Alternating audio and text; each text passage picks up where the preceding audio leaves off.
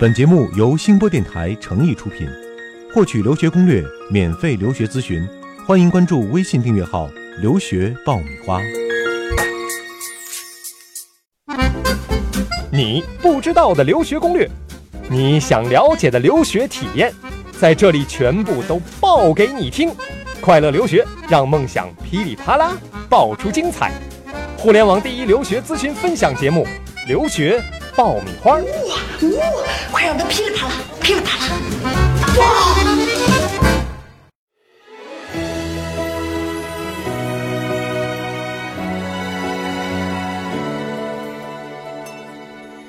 In a perfect storybook,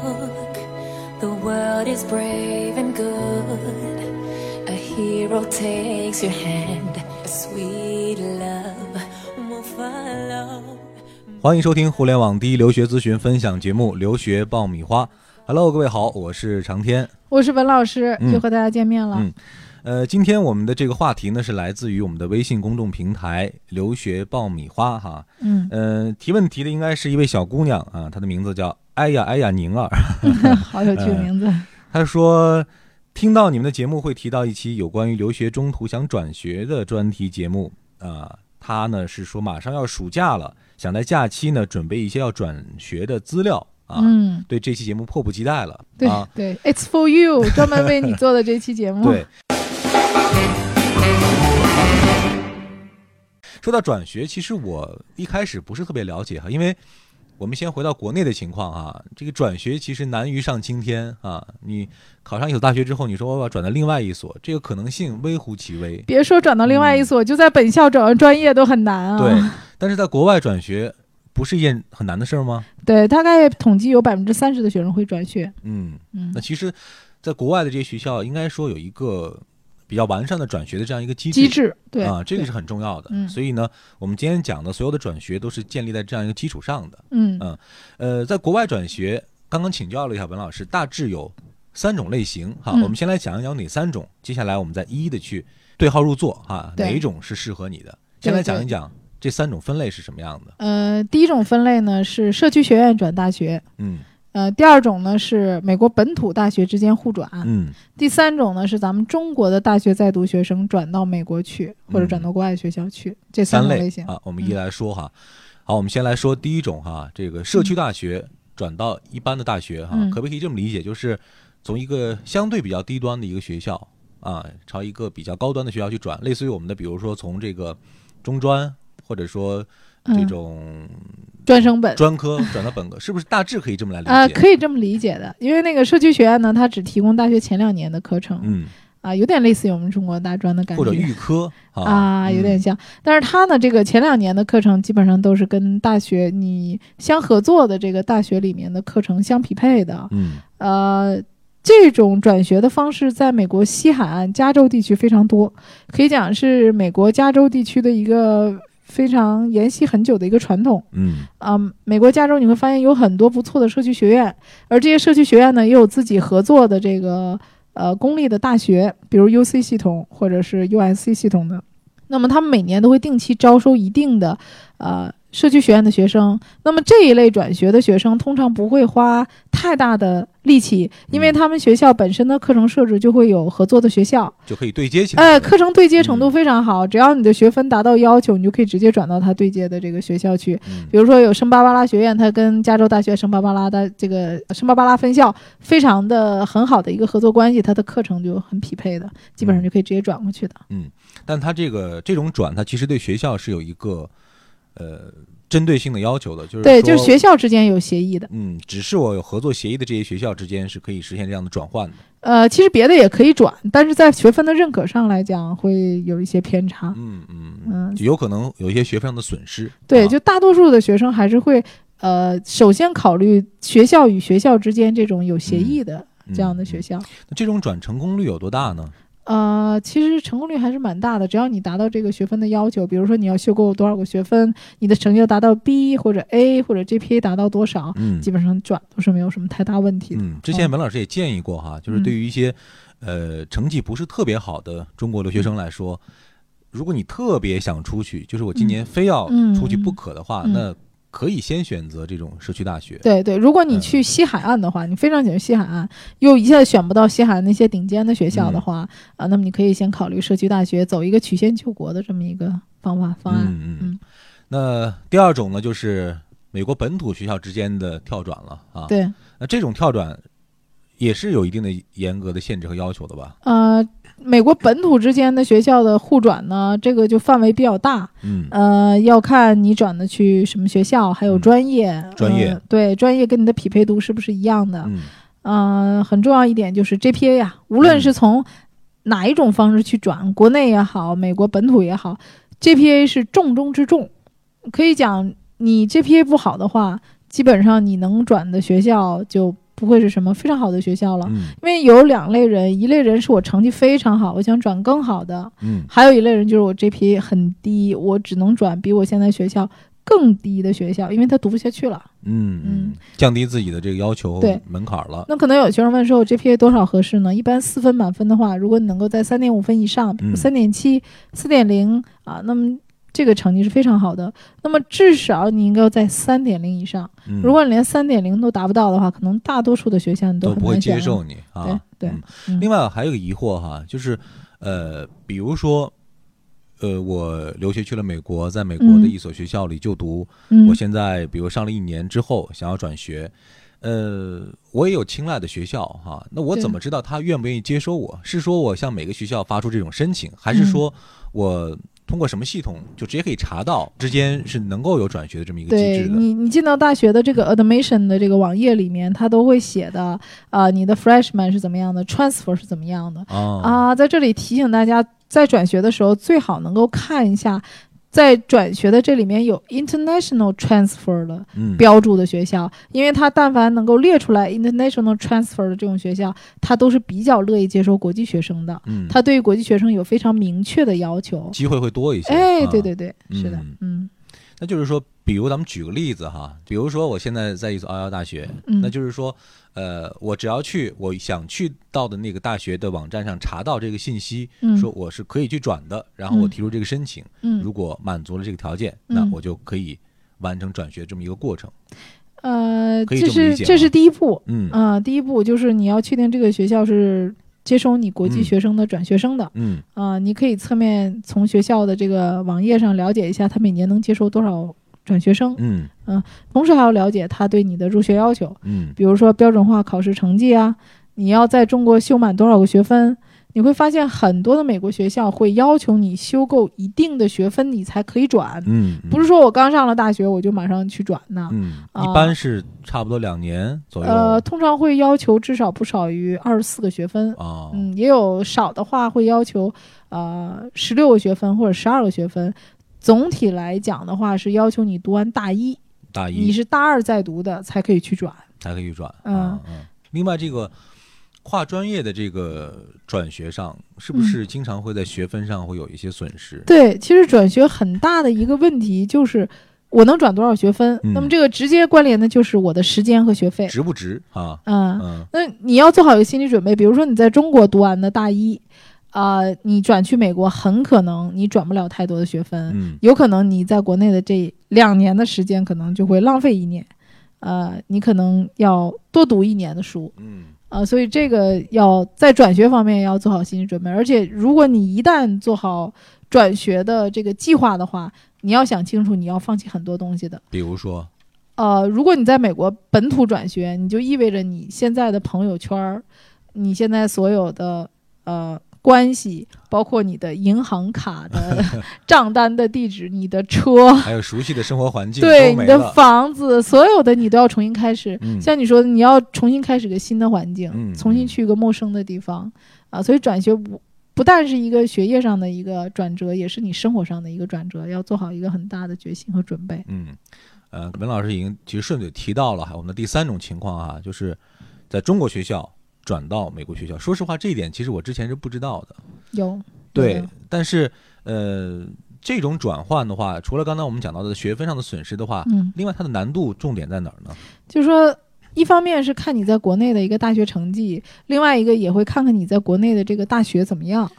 就是所谓国内一般的大学的学生，可能不太有这样的机会。是吧呃，都可以转的，其实都可以转。这只能是说，如果你是非常好的大学，比如说你是咱们中国排名前十的、嗯前三十的大学，知名度很高，这个对你申请会非常的好。当然，你这个学校如果不出名也没有关系，只是说对你的这个申请有没有加分的作用。嗯啊，如果你是一个普通的学校，但是你的成绩仍然好，那学校也会乐意接收你。只是说美国的这个大学，他对中国的大学有一个了解，嗯你越出名的学校，比如你是复旦的、你清华的、北大的，对吧？你是这一类的学校学生，他知道哦，这个学校非常好，你能上这个学校，你在你们本土应该成绩非常好嗯，啊有一个相互了解和知名度的问题。打着限量的牌子去，可能别人更容易接受你一些哈。对那，另外这个时间上有没有什么限制和要求呢？哎，这个说一般来讲，转学生的截止时间会比新生的截止时间晚。嗯呃，相对来讲比较早的呢，呃，像哈佛这种学校呢，也就是在二月中旬，嗯多数的都是在三月份的时候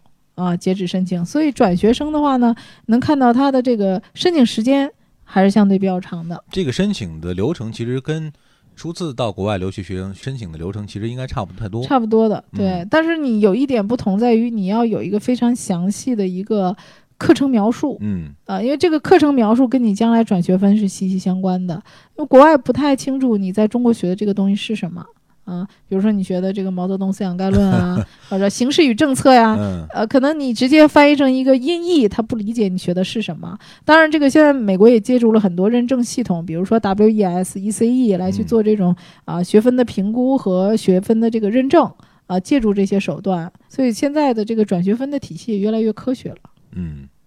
讲到了三种情况啊，大家心里应该比较了解了啊，自己嗯可能会是哪一种情况里的这个怎么来处理。啊对对刚才文老师特别提到了 GPA 啊，这一点，对嗯不管这你是哪种情况，或者不管你在什么时候准备转，嗯，这是一个最基础的一个一个门槛儿的一个标准。对，啊如果你在美国读书的话，你刚开始上这个学校你就想转学，那你就一定要想方设法的多选那些容易拿高分的，又不太花时间的这种好修课，分儿的，好修分儿，好拿嗯学分的，嗯，这样你能把你的 GPA 拉高啊，又能多捞一些学分，嗯这个需要你去做功课的，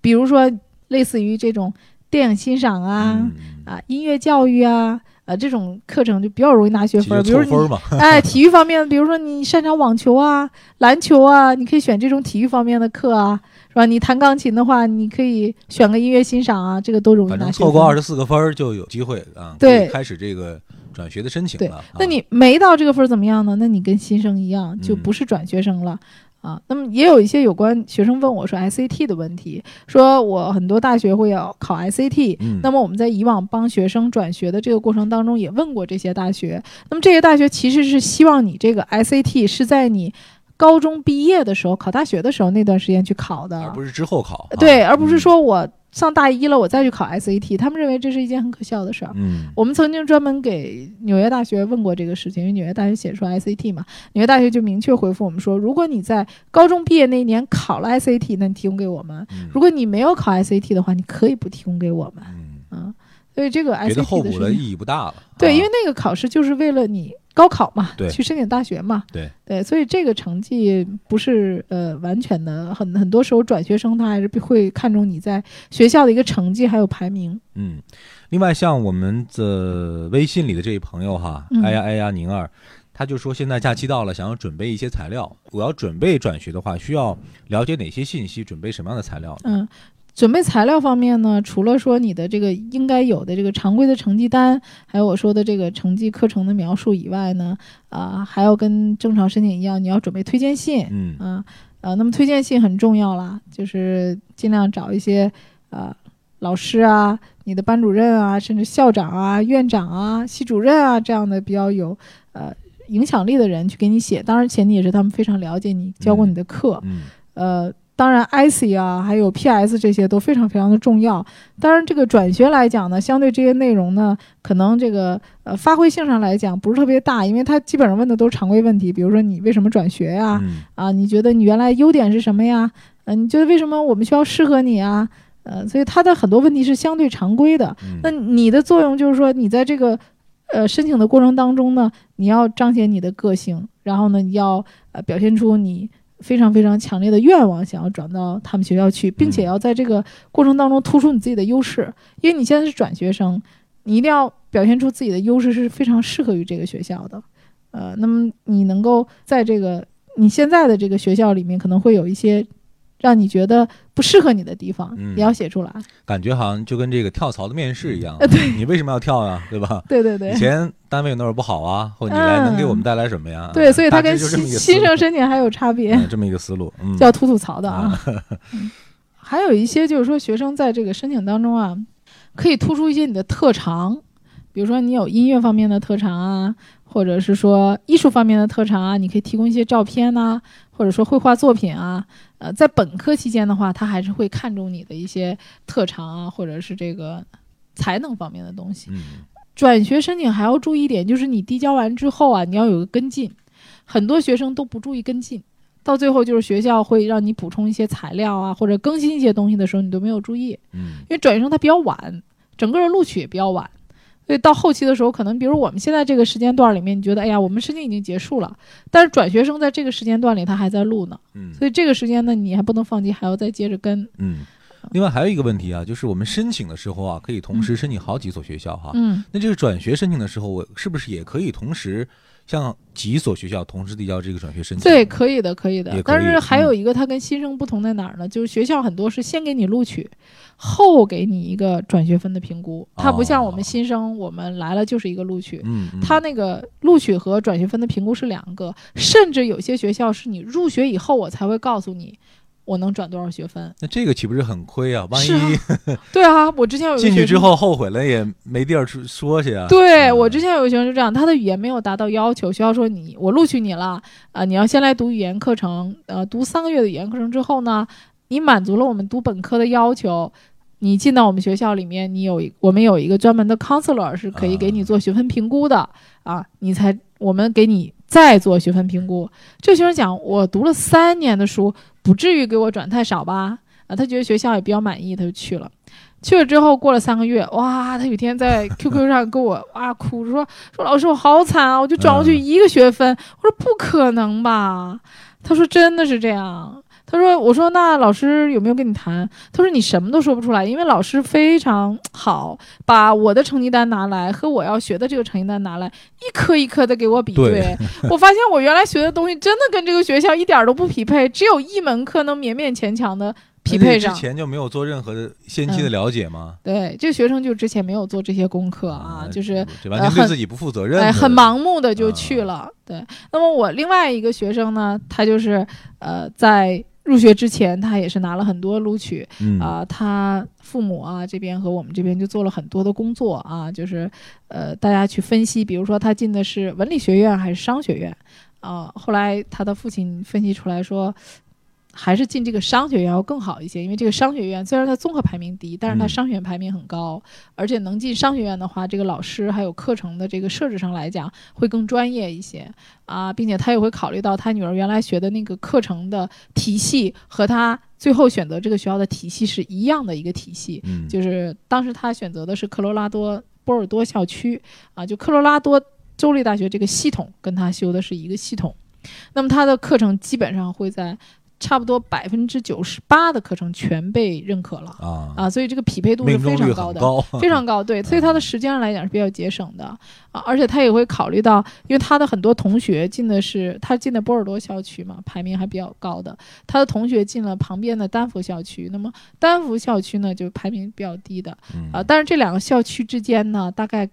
车程就是三十到四十分钟，所以他也考虑到他女儿呢还能有很多在国内的玩伴，周末呀还可以跟同学一块玩儿，所以你看家长考虑的很很细致周到啊，啊就是孩子要朋友玩儿，然后课程呢要尽可能的匹配对，然后商学院也尽可能要好。那么学生去了以后呢，就很不错对。他在国内读了两年，然后基本上在美国也是读了两年，本科就毕业了，基本上时间。没有什么损失，而且他在国外呢，经常我能看到他在微信圈里面发很多去旅游的照片哎 啊，他爸爸有时候给我打电话说嗯过得啊，很你舒坦啊看去墨西哥玩了 啊，过两天又去佛罗里达玩了嗯，过得很舒服，总旅游啊，跟朋友在一块儿也很开心。所以说，在这个转学这个事儿上哈、这个估分有风险哈、转学一定要谨慎啊对，不是一个拍脑门的事儿啊对，应该说是你的第二次选择了啊。那这个选择其实也需要你更慎重啊，而且提前要做很多的先期的准备啊。嗯所以我们的这位哎呀哎呀宁儿向我们提这个问题，还是说明他对自己抱着一个很负责的态度啊，这么嗯早就开始做这种先期的准备了。对嗯对，啊，那也希望你把你转学的过程啊，嗯包括里头的一些故事，可以不时的跟我们来分享一下啊。嗯我们也期待着最后你的转学能够有一个非常圆满的结果。对，希望你能够持续关注我们的节目。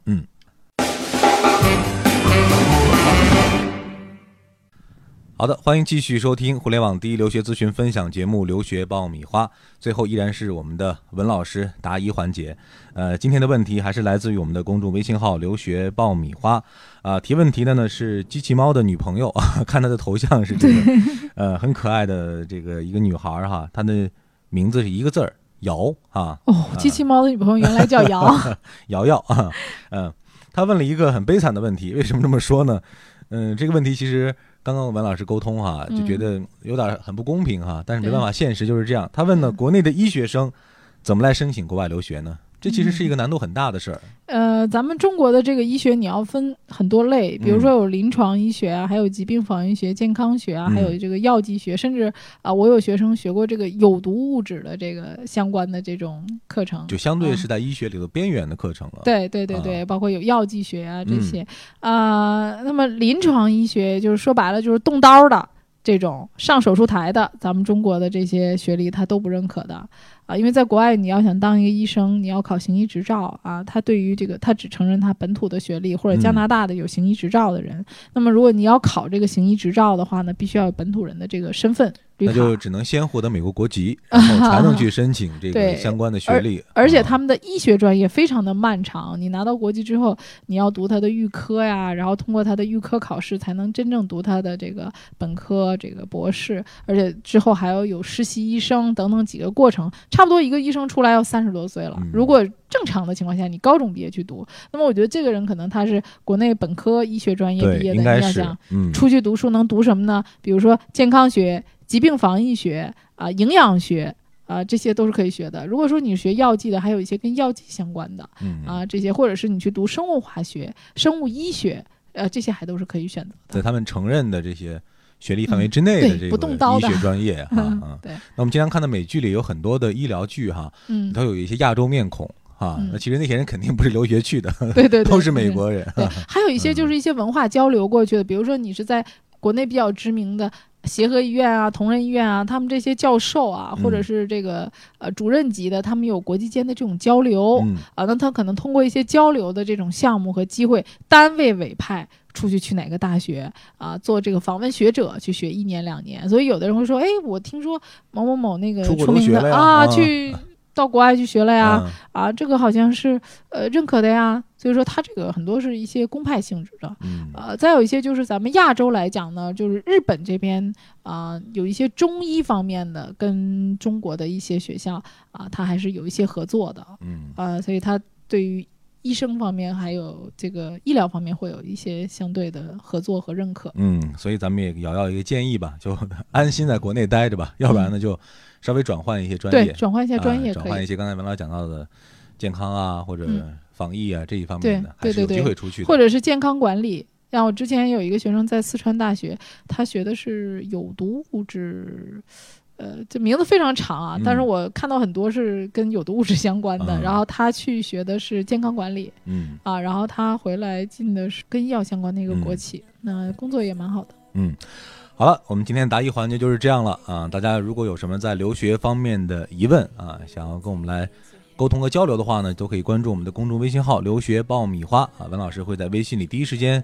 呃，向你进行答复。我们在微信推送信息也会及时的来回答大家的疑问啊。另外，我们更欢迎大家把自己的留学准备过程当中的一些心得故事啊，一些发生的趣事来告诉我们啊，我们会在节目当中呢和我们所有的听众一起来分享，我们共同陪你走过漫漫的留学申请之路。好的，以上就是我们这一期节目的全部内容了。再一次感谢大家的收听，啊、也感谢文老师的陪伴。我们下一期节目再会喽。再会了。 Trust in your heart and your soul shines forever and ever. Hold fast to kindness. Your light shines forever and ever. I believe in you.